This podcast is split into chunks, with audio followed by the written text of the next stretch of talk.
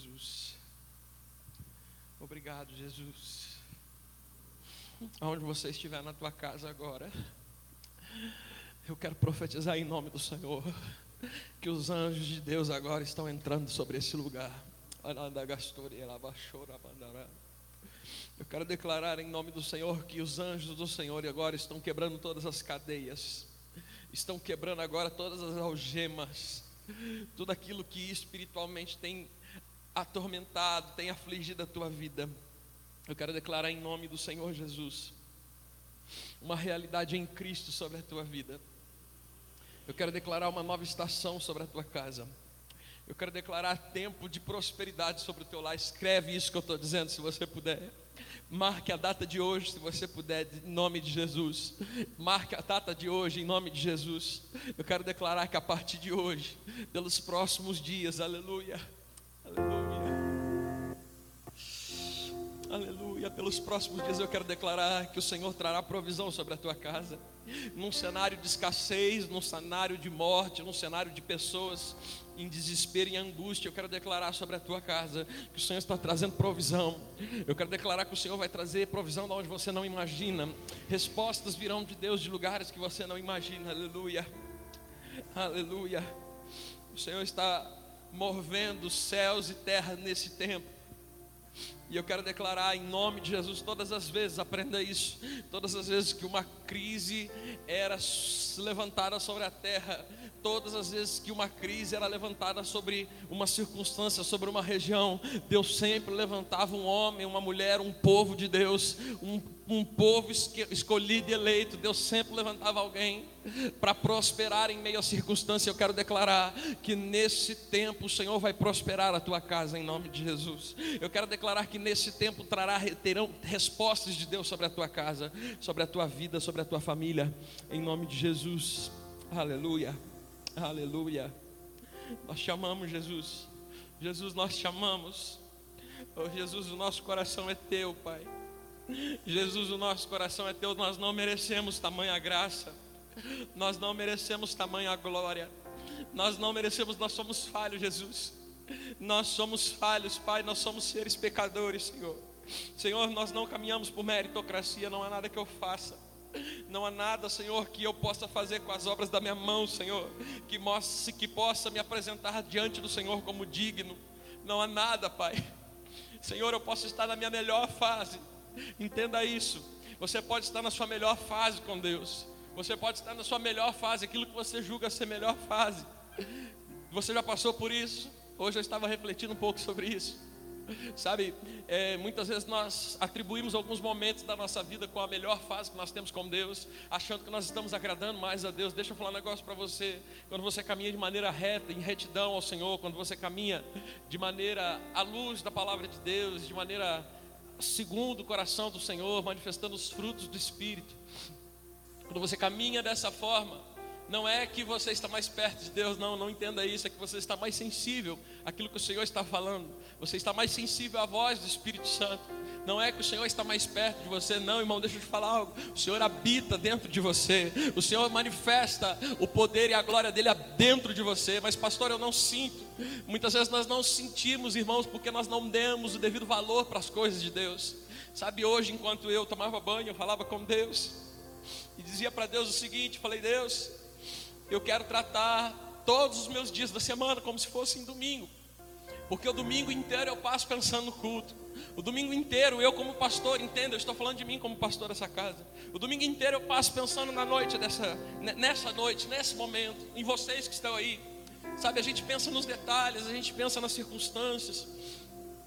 E e sabe, é o dia inteiro pensando o que ministrar, o que fazer, essa ministração no começo do culto, de apagar as luzes que o Senhor colocou no meu espírito, sabe? É, é o dia inteiro Deus falando. E, e eu disse para Deus: Deus, parece que o Senhor só fala mais no domingo. Parece que é só no domingo que o Senhor fala mais comigo. E Deus falou: Não, filho, não é que eu só falo mais com você no domingo, é que no domingo você está disposto mais a me ouvir. Sabe, eu quero declarar algo sobre a tua vida. E eu declarei sobre a minha vida. Eu falei, Deus, eu quero que todos os meus dias sejam um domingo. Eu quero que todos os meus dias sejam dias que eu esteja sensíveis à tua voz. Eu quero que todos os meus dias sejam dias, Senhor, que eu pare de olhar para as circunstâncias, para os problemas, para as algemas que tentam me aprisionar. E que eu possa olhar para o Senhor, ó Pai. Que todos os dias eu aprenda a olhar para o Senhor. Que todos os dias eu aprenda a encontrar no Senhor uma resposta, uma direção uma palavra para a minha vida.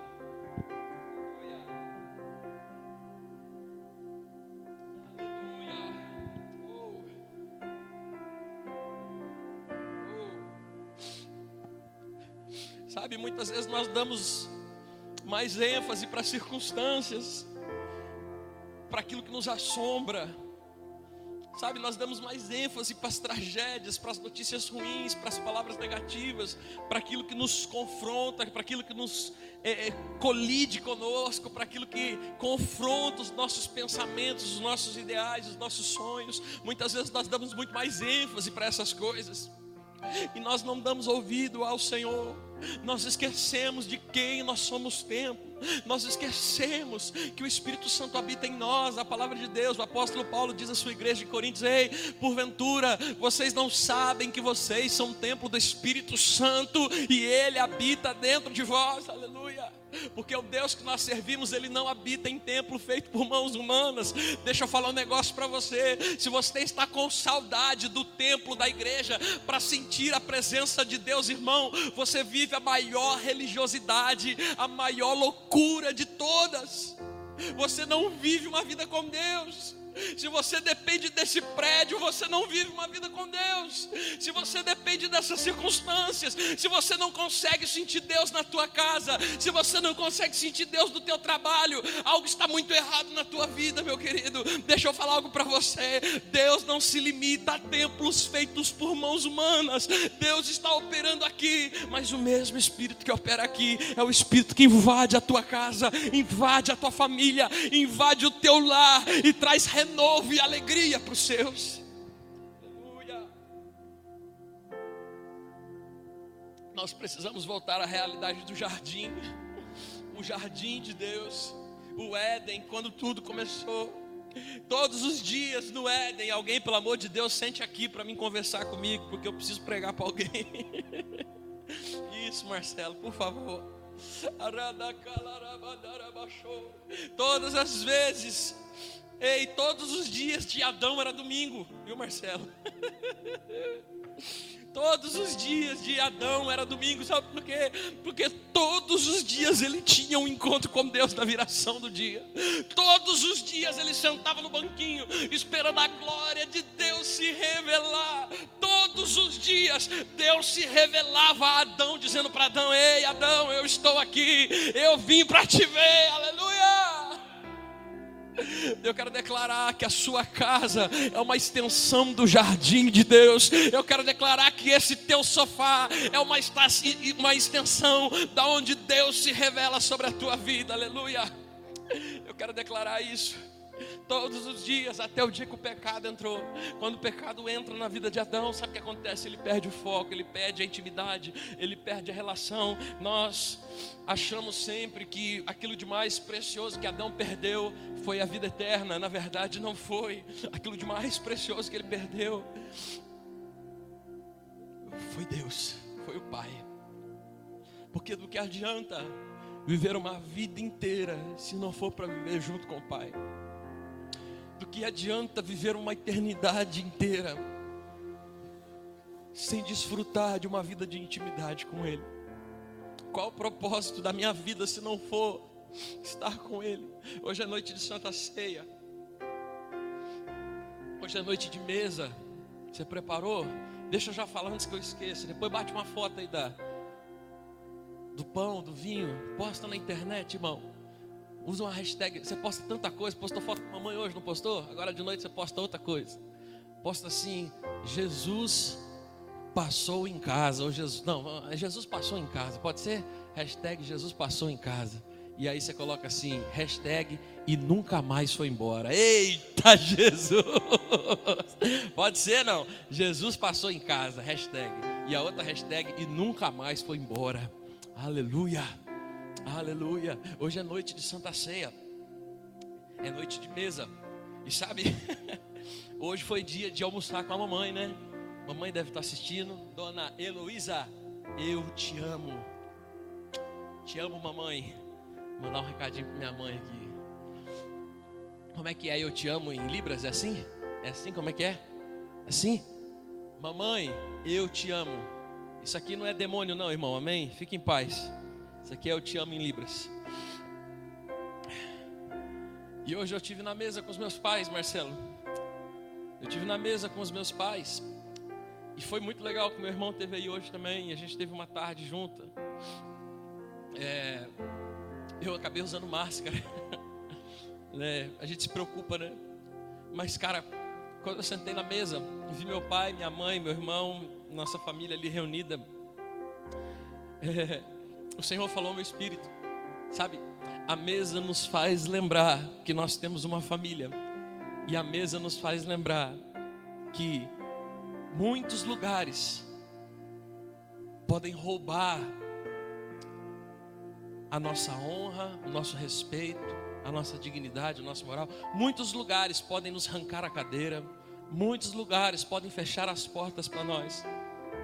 Mas sabe, existe sempre uma porta que ela permanece aberta e que não importa a circunstância que você se encontra, você sempre será recebido como alguém muito especial. Você sempre será recebido como alguém que ninguém come enquanto você não chegar. É a casa do Pai. A mesa revela que você tem uma família. a mesa revela que você tem um pai. A mesa revela que você tem alguém que te ama e que se importa com você. Hoje você participou da mesa com a tua família, foi maravilhoso. Você deve ter enchido a barriga, montou um marmitinho, levou para casa, vai comer daqui a pouco, depois do culto. Mas eu quero que você participe de uma outra mesa antes, uma mesa espiritual de um Pai celestial que está dizendo para você: Eu não vos deixei órfãos. Senta na mesa comigo hoje, vem cear. É como se o próprio Deus estivesse dizendo: Ei, Adão, o escrito de dívida que foi feito sobre você, Adão, já foi riscado, já foi apagado. Volta para o jardim, senta aqui comigo e vamos ter mais um tempo de intimidade. Sabe, eu quero liberar algo sobre a tua vida nessa noite. O Senhor está dizendo para você, está dizendo para esse tempo: é tempo de você voltar à intimidade, é tempo de você voltar a chorar de graça por Deus. Não, não confunda isso com virar um viciado no monte, virar viciado em propósitos. Deixa eu falar um negócio para você, meu irmão. Você pode ser um homem de Deus, uma mulher de Deus, sem ser refém da meritocracia. Como assim, pastor? Você pode ser um homem de Deus, uma mulher de Deus, sem sentir a culpa porque hoje você não jejuou, ou porque você não foi ao monte, ou porque não fez uma campanha. Você pode ser um homem de Deus, uma mulher de Deus, simplesmente porque entende que você é templo e morada do Espírito Santo de Deus. E nada pode roubar isso de você. Aleluia. Nada. Pastor, mas então quer dizer que não pode subir no monte? Irmão, eu sou apaixonado por monte. Pastor, quer dizer que não pode jejuar? Irmão, eu incentivo que você jejue. Que você coloque a tua carne aí no, no cativeiro. Mas jejue não para ganhar algo, ah, eu preciso jejuar para conseguir um emprego. Não, você não precisa se esforçar para nada, porque tudo que você precisa já foi concedido na cruz do Calvário por amor a Jesus a tua vida. Tudo que você precisa já está disponível para você. Pastor, por que é que eu jejuo então? Para você se santificar, para você estar mais sensível à voz do Espírito Santo, para que você possa ouvi-lo mais, para que você possa ter mais sensibilidade para tomar decisões mais assertivas. Você entende isso? Sabe? Por favor, filho. O Senhor me fez lembrar de uma, uma palavra que há três anos atrás ela era muito famosa. Há três anos atrás surgiu uma palavra no vocabulário brasileiro, há três, quatro anos atrás, é, é, que fez muita gente usar ela, porque o povo gosta de usar palavra difícil e palavra bonita. E eu me lembro que essa palavra foi uma palavra que marcou muito aquele momento, eu estudei muito sobre ela e passou e já ninguém mais usa ela, mas o Senhor me trouxe ela à memória nesses dias, que é a palavra resiliência. E o que significa a palavra resiliência? Quando você vai no dicionário, a palavra resiliência, por favor, garganta está seca. Obrigado. palavra resiliência, ela significa a capacidade que um elemento tem de, ao sofrer um impacto, ele voltar ao seu estado original. Vou dizer mais uma vez: é a capacidade que algo ou algum elemento tem de, uma vez sendo deformado diante de uma circunstância, de um impacto, de uma situação é, nova, um imprevisto, é a capacidade que esse elemento tem de, uma vez sendo deformado, após passar o impacto, ele retornar ao seu estado original. Exemplo: uma mola. Uma mola é assim. Uma mola, quando você aperta, ela sai do seu estágio original. Ela se deforma, ela fica toda comprimida, não é assim? Mas quando você elimina o impacto da vida dela, quando você elimina aquilo que está sufocando, aprisionando a mola, ela volta ao seu estágio original, sabe por quê? Porque é a natureza dela. Quer ver uma outra coisa? O elástico. O elástico é assim: você estica o elástico e ele fica completamente deformado, não é assim? Você estica, estica, estica, estica. Só que quando você solta ele, ele retorna ao seu estágio original. Tinha um, um, um boneco que era o boneco indestrutível. Alguém lembra disso aqui? O Will lembra, Will? Do boneco indestrutível não? Você lembra? Era um bonequinho bem antigo que você puxava o braço dele, não era assim? E, e, e, e você esticava o braço dele. E aí quando você soltava o braço dele, ia voltando e ele ficava lá na posiçãozinha. Você não lembra disso não, Will? Não era sua época, né? Meninão, né, meu filho? A Mari lembra, Mari? Lembra? Amém. Então, é o boneco indestrutível né? Então você puxa a cabeça dele, se estica, ela volta ao seu estágio original, sabe por quê? Porque ele nasceu para ser assim. Então, independente do impacto que ele sofre, a resiliência faz ele voltar ao seu estágio original. Eu ouvi uma palavra esses dias que mexeu muito comigo. Um pássaro não é um pássaro porque voa. Um pássaro é um pássaro porque Deus criou ele para ser um pássaro e voar é simplesmente uma consequência dele ser o pássaro. Sabe, nós precisamos entender quem nós somos em Cristo. Nós precisamos entender quem nós somos em Cristo. Porque quando nós entendemos quem nós somos em Cristo, nenhum impacto tem a probabilidade, a possibilidade de destruir as nossas vidas. Como assim? Eu vou te explicar. A palavra de Deus diz em Gênesis, logo no comecinho, quando Deus criou o homem, que quando Deus foi criar o homem, Deus usou uma forma, Deus usou um molde, Deus usou uma referência. E a referência que Deus usou foi si próprio. Quando ele vai criar o homem, a Bíblia diz que Deus então formou o homem, a sua imagem e semelhança. Sabe o que isso quer dizer? Quando Deus estava criando a mim, quando Deus estava criando a você, Ele criou inspirado nele mesmo. Você entende isso? Quando você foi criado por Deus, a inspiração de Deus para te criar não foi uma inspiração de dor, a inspiração de Deus, quando foi para te criar, para te formar, quando Ele pensou em fazer você, Ele não te viu doente, Ele não te viu machucado, Ele não te viu sofrendo, Ele não te viu angustiado, depressivo, não. Pelo contrário, quando Deus criou você, Ele olhou para dentro dele mesmo, para si próprio. E quais são os atributos de Deus? Bondade, benignidade, mansidão e tantas outras coisas, alegria tantas coisas maravilhosas. Ou seja, pastor, o que o senhor está querendo dizer? Todos os atributos, todas as características de paz, de alegria, de bondade que estão relacionados à figura de Deus fazem parte do seu DNA.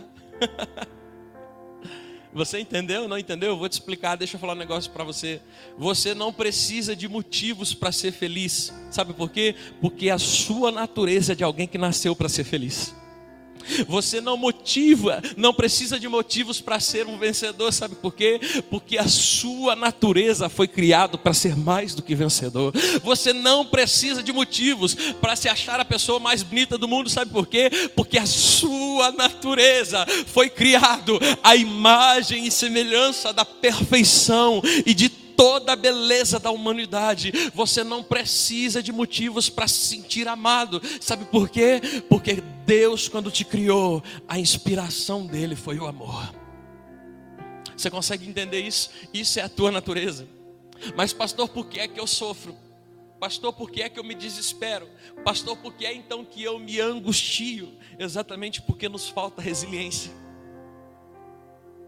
Sabe, os impactos da vida as dores da vida, as afrontas da vida, as circunstâncias da vida têm deformado pessoas.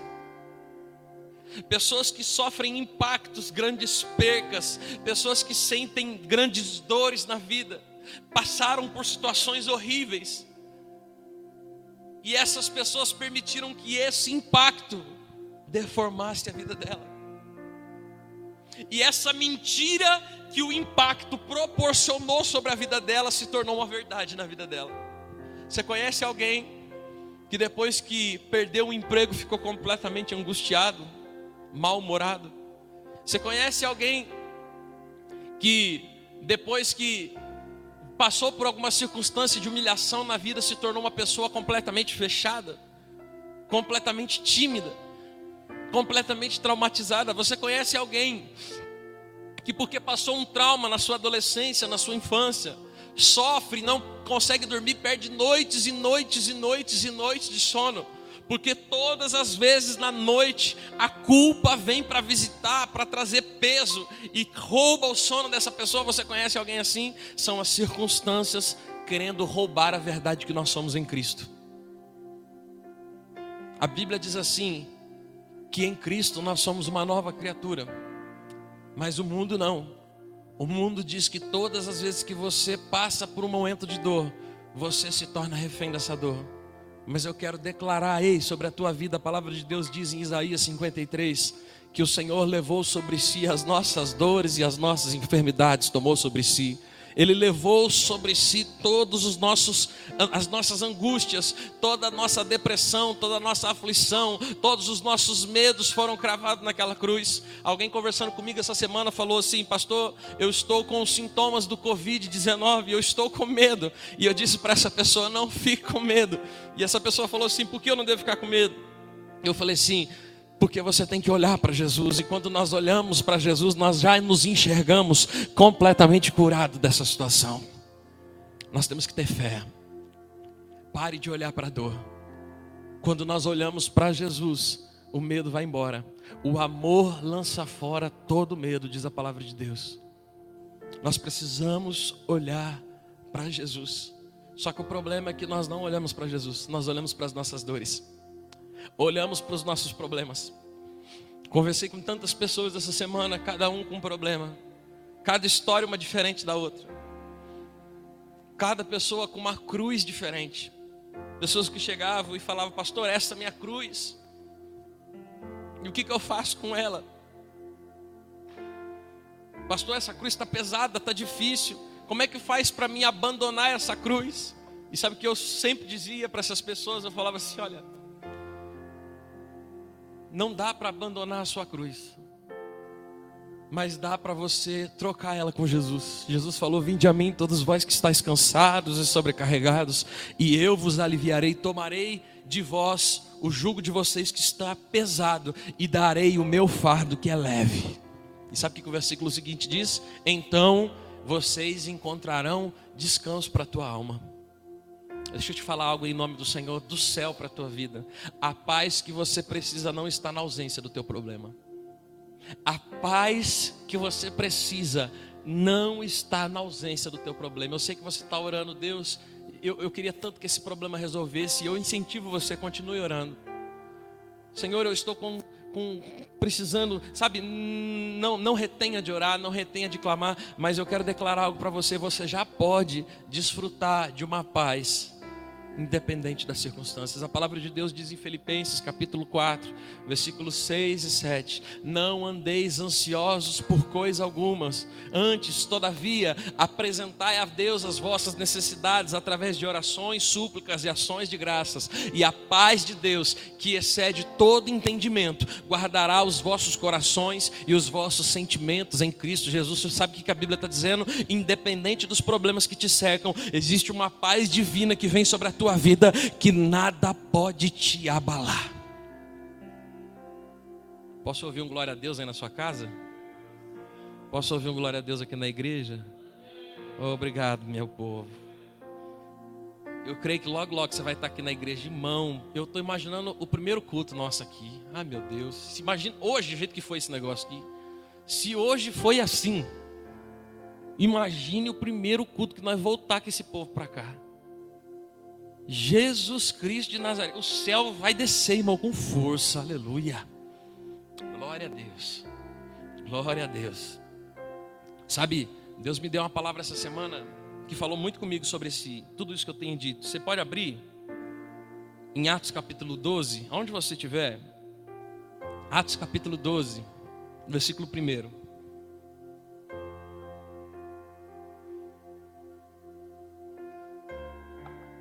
Aleluia. Atos 12, versículo 1 diz assim: E nesta ocasião, o rei Herodes prendeu alguns que pertenciam à igreja com a intenção de maltratá-los. E mandou matar a espada Tiago e o irmão de João. E vendo que isso agravava aos judeus, prosseguiu então prendendo também a Pedro durante a festa dos pães sem fermento. E tendo prendido a Pedro, lançou-o no cárcere e entregou-o para ser guardado por quatro escoltas, de quatro soldados cada escolta. Herodes pretendia submetê-lo ao julgamento em público depois da Páscoa. E Pedro, então, ficou detido na prisão, mas a igreja orava intensamente a Deus por ele. E na noite, versículo 6: E na noite anterior, em que Herodes iria submetê-lo ao julgamento, Pedro estava dormindo entre dois soldados, preso com duas algemas, e sentinelas montavam guarda à entrada daquele cárcere. Amém. Deixa eu te contextualizar nesse texto. Esse texto falou demais comigo essa semana. O apóstolo Pedro está pregando o evangelho, a igreja está se expandindo, e a expansão da igreja então começa a provocar o império. O rei Herodes, ele começa então a se levantar para perseguir alguns membros da igreja, alguns discípulos da igreja, alguns daqueles homens que estavam à frente dos movimentos. E não somente os prendia, como o texto no começo diz, que a intenção do rei Herodes era exatamente maltratar os discípulos de Jesus. A intenção do rei Herodes era não somente prender aqueles homens, mas judiar deles. E o texto vai dizer no versículo segundo, no segundo, que inclusive Tiago, irmão de João, foi morto à espada por ordem do rei Herodes. E vendo que essa decisão do rei Herodes estava agradando todos os judeus, então o rei Herodes continuou prendendo alguns homens, até que prendeu Pedro, Pedro, uma das referências da igreja naquela época, durante uma festa, a véspera da Páscoa. E o texto vai narrar e vai dizer que Pedro não somente foi preso, eu acredito que foi açoitado, foi maltratado, por aqueles sentinelas, por aqueles guardas, e foi lançado na prisão. E não somente foi lançado na prisão, imagine isso, Marcelo. Pedro pregando o evangelho. Quando de repente os soldados aparecem, prendem ele, surram ele, batem nele por pregar o evangelho, levam ele para a cadeia, colocam quatro escoltas de quatro soldados cada uma para cuidar dele, revezando colocam sentinelas ao redor daquele cárcere para não correr o risco de Pedro fugir. E a Bíblia vai dizer que agora Pedro está com duas algemas na mão. está com dois soldados nessa noite. Versículo 6. Chegada a noite, a noite que antecipava o seu julgamento. Você consegue imaginar isso?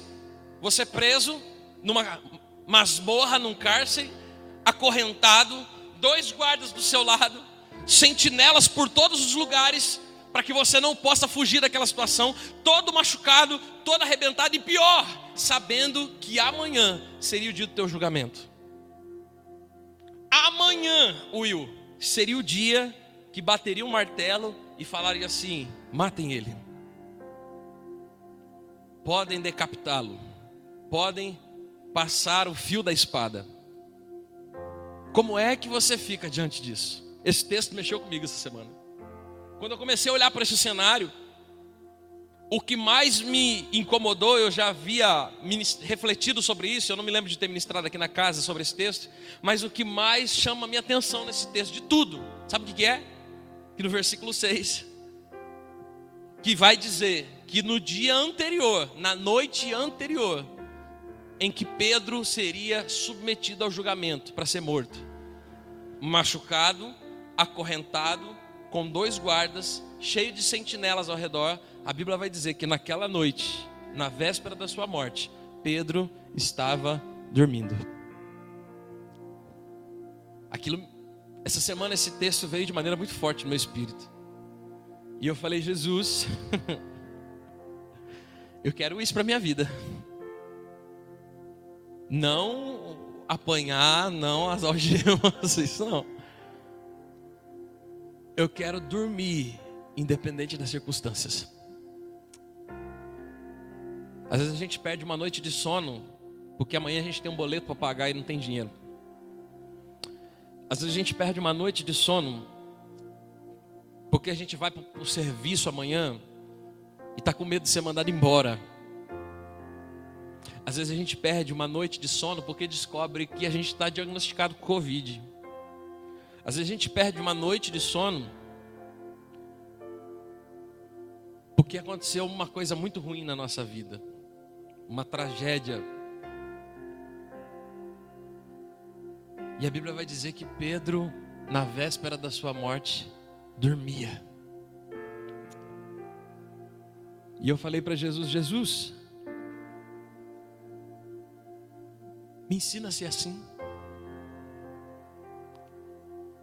Eu falei, Jesus, me ensina a ser que nem Pedro, porque tem dores que me arrancam o sono, tem problemas que me tiram o sono de noite, tem WhatsApps que eu recebo que me deixam frustrados e eu fico aborrecido, chateado, amargurado.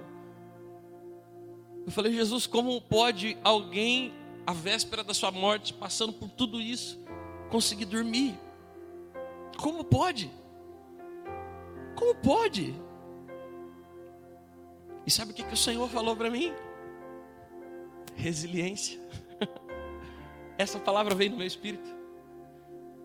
Sabe o que, que o Senhor ministrava no meu coração? O Senhor dizia assim, Pascoal, Pedro sabia quem ele era em Cristo. Pedro sabia quem ele era em Cristo. E quando nós sabemos quem nós somos em Cristo, nada nos abala. Quando nós sabemos quem nós somos em Cristo, nada rouba a nossa paz. Quando nós sabemos quem nós somos em Cristo, nós confiamos que todas as coisas cooperam para o bem daqueles que amam a Deus. A gente olha para a dor, ela gera impacto, gera, lógico que gera. Pastor, eu não posso chorar? Pode. Pastor, eu não posso gritar de dor? Deve. Mas você não pode permitir acreditar que essa dor tem capacidade de mudar a sua vida para sempre, não. Porque o para sempre da sua vida já foi escrito, já foi escrito por Jesus. O para sempre da tua vida já foi escrito por Deus. E nenhuma dor dessa terra tem a capacidade de roubar a tua alegria. Nenhuma dor dessa terra tem a capacidade de roubar a tua paz. Nenhuma dor dessa terra tem a capacidade de roubar a tua esperança no Senhor. Quando nós sabemos quem nós somos em Cristo Jesus, resiliência.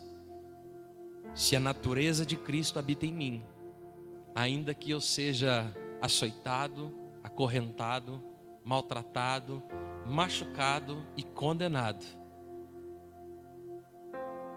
de noite eu me deitarei e descansarei, como diz o salmista, porque eu sei quem tem cuidado de mim. Eu sei quem tem cuidado de mim, porque o Senhor é o meu pastor e nada me faltará, porque Ele me faz andar em verdes pastos porque Ele me guia nas veredas da Sua justiça por amor ao Seu nome. E ainda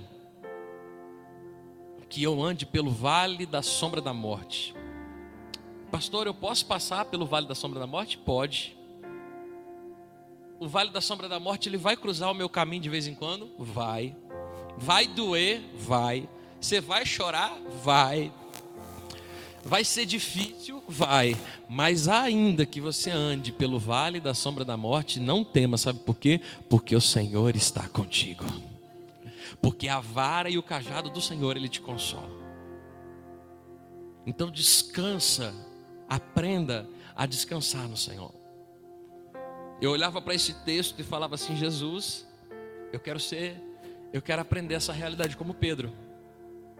Eu quero viver essa realidade que Pedro viveu no espírito. Eu quero ser levado a uma realidade no espírito tão profunda em ti, que até a minha condenação à morte não seja motivo de roubar a minha paz no Senhor. Você consegue entender isso? A minha esperança está no Senhor.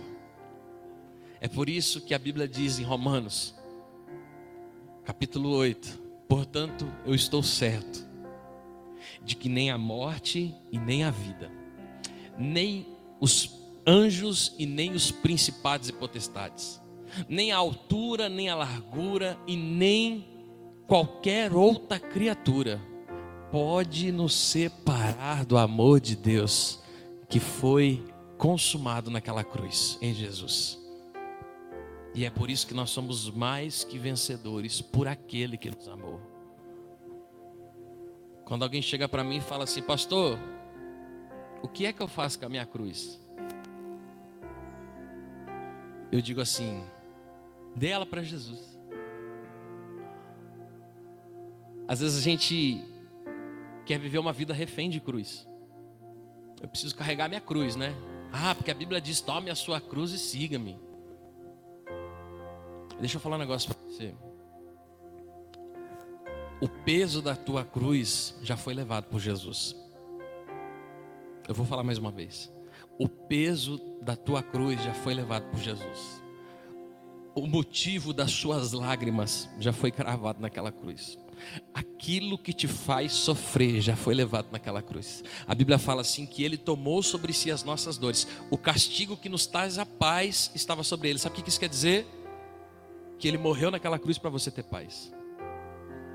Então, a paz do Senhor está disponível para a tua vida. Como é que eu acesso isso? Eu acesso isso no Espírito. Se alguém chegasse para Pedro naquela noite, né? Se Pedro chegasse talvez, fala, cara, você não vai acreditar no que aconteceu ontem. O quê? Rapaz, você acredita que eu estava pronto para ser morto? E eu dormi naquela noite, eu ia falar, você é louco. Sabe por quê? Isso é forte, cara. Isso é muito forte. Tem gente que vai olhar para as nossas dores e vai você ver tão bem, tão resolvido com as suas dores, e vai falar assim: como é que você pode?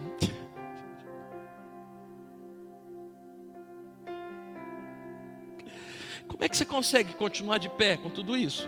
Como é que você consegue, passando por tudo que você passou, permanecer de pé? Sabe o que você responde? Fala assim: porque não sou eu, é Jesus na minha vida. É Ele que me mantém de pé. Não tem a ver comigo, tem a ver com ele. Você entende isso? Então, aprenda a confiar em Jesus. Aprenda a descansar. A palavra-chave para a tua vida hoje é perseverança. Perseverança é perseverar com confiança. E no dia da dor, pastor? Considera, a Bíblia fala. No dia da alegria, a Bíblia fala, celebra. No dia da festa, ha, chama eu. Pastorzão, picanha, eita! Não precisa de picanha, não, irmão. Barriga de porco, oh meu Deus. Oh Jesus. Precisa de muito, não, irmão aquela linguiçinha de frango fininha. Oh, meu Deus, Jesus. Engorda, né? Ah, mas tudo que vier a mim de maneira nenhuma lançarei fora. ah, pastor, fui promovido. Pastor, meu filho vai nascer. Pastor, achei 100 real na rua. Pastor, fui contemplado do consórcio. Pastor, vou casar. Misericórdia, irmão. Eita, Jesus. Meus pêsames. Eita, ó, vocês sentiram aí, né? Pastor, fui mandado embora. Passou o diagnóstico deu positivo. Pastor, minha mulher foi embora de casa, pastor. O que eu faço? Considera. Porque o sol, ele vem para os justos e para os injustos. A chuva, ela vem para as pessoas boas e para as pessoas más. Pastor, mas qual é a vantagem? É simples. Jesus ele nunca prometeu que você não teria aflição. Pelo contrário, Jesus falou: "No mundo vocês teriam aflições, mas tem de bom ânimo, porque eu venci o mundo." Sabe o que ele está querendo dizer? Você tem duas opções. A diferença para aquele que o que crê e o que não crê passa pela cruz, passa pela dor, passa pela dificuldade. Os dois passam. Mas qual a diferença então de passar pela dor seguindo a Jesus? A diferença é que ele pega na tua mão e passa contigo junto, irmão. Então você pega com ele. O segredo é isso: se apegue com Jesus. Como diz a música, segura na mão de Deus e vai. E vai. E hoje está difícil, amanhã a dor vai diminuir, como eu preguei domingo passado.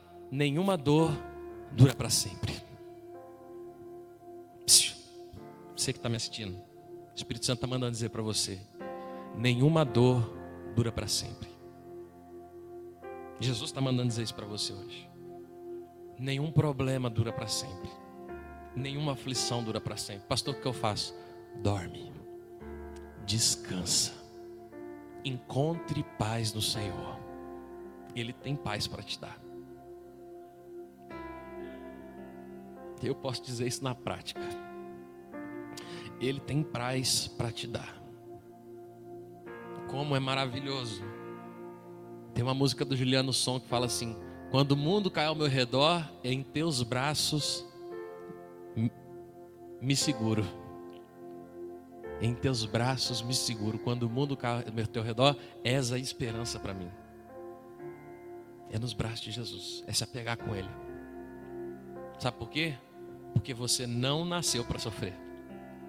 A sua natureza, o teu DNA, é de alguém que é para celebrar, irmão bota um sorriso no rosto. Sorria para essa televisão, para esse pastor bonitão aqui. Eita, sorria para mim. Sorria para a vida. Pastor, tá difícil. Celebre. Difícil. Sei, tem dia que é difícil mesmo. Mas o seu DNA não foi para ser de um derrotado, foi para ser de um vencedor. A Bíblia diz que você não foi chamado para ser cauda, não, cabeça. E o nosso cabeça é Cristo que nós sejamos governados pela vida dele, amém?